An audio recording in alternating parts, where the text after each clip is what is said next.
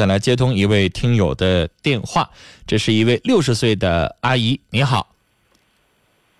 喂，哎，阿姨你好。喂，是我吗？你好，您说。哎，您好，那个我想咨询一个问题。啊，就是刚才是您母亲打的电话是吧？啊，对对，我听着声不像。六十岁的人啊。你说，嗯嗯，那个就是我九三年之前结的婚，嗯然后就那时候吧没领证，但是现在想离婚，我不知道该怎么办。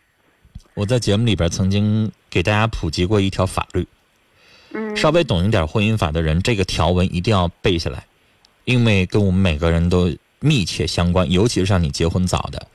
我们国家曾经公布一个相当于法律的一个法规啊，它是这么说的：一九九四年二月一号，国家民政部公布了一个法规，叫《国家》。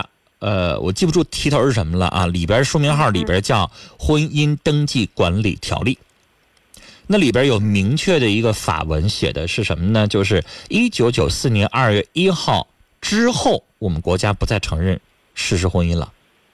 就是假如说你九四年二月一号之后两个人在一起同居的，一直同居到现在，那就同居正好到一月一号正好二十年，那这个国家也不承认它是事实婚姻。但是你是九四年二月一号以前在一起同居的，因为你们两个人没办婚姻登记，我先称呼为同居啊。你是九四年二月一号以前同居的，那法律上认为那叫事实婚姻。事实婚姻的意思就是婚姻。虽然在民政局婚姻登记管理机关里边没有你的婚姻档案，但是像你这种情况，派出所或者是家人会能够证明你们是九三年在一起的，那你就属于结婚，你需要到民政局去补办个手续。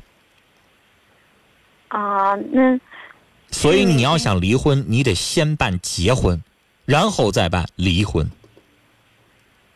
啊，那嗯、假如说就是，呃，我们已经分居两年多了，嗯，就是我想提出离婚，但是我那老公他你不管你不他管哪种情况，你俩现在先得去办结婚去。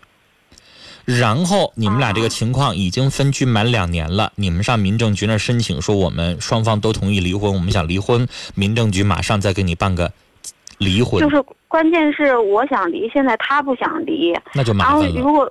嗯、如果说就是办结婚的话，他肯定办结婚证的话，他肯定也是啊，肯定不去。那你这种情况上法院如果说我要直接起诉他，对上法院起诉，这可以，你请一个律师帮你去办这些手续。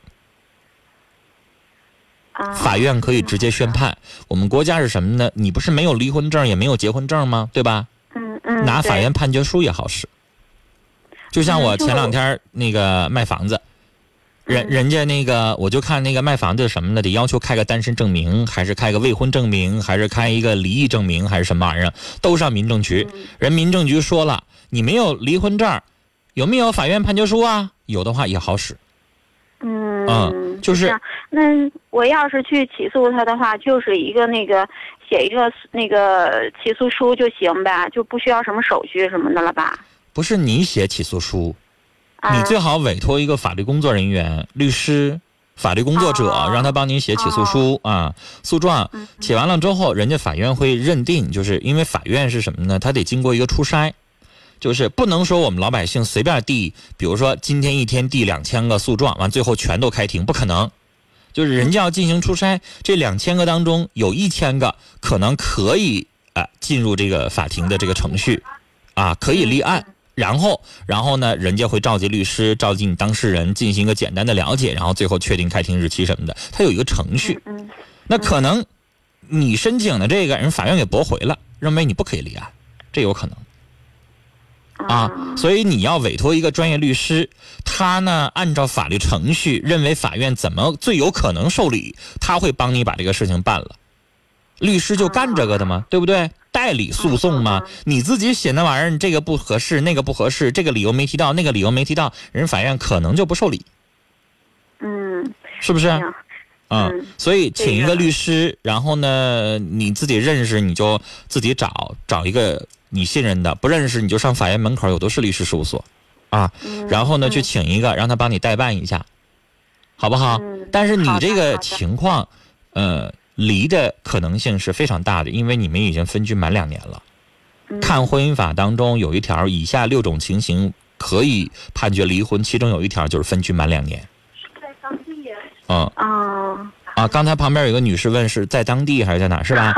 啊啊，对你们俩户籍所在地，户籍所在地。对，就是你的哦户籍所在地，或者是你丈夫的户籍所在地都可以申请啊，好的好的，啊，都可以了。啊。那好嘞，聊到这儿啊，再见。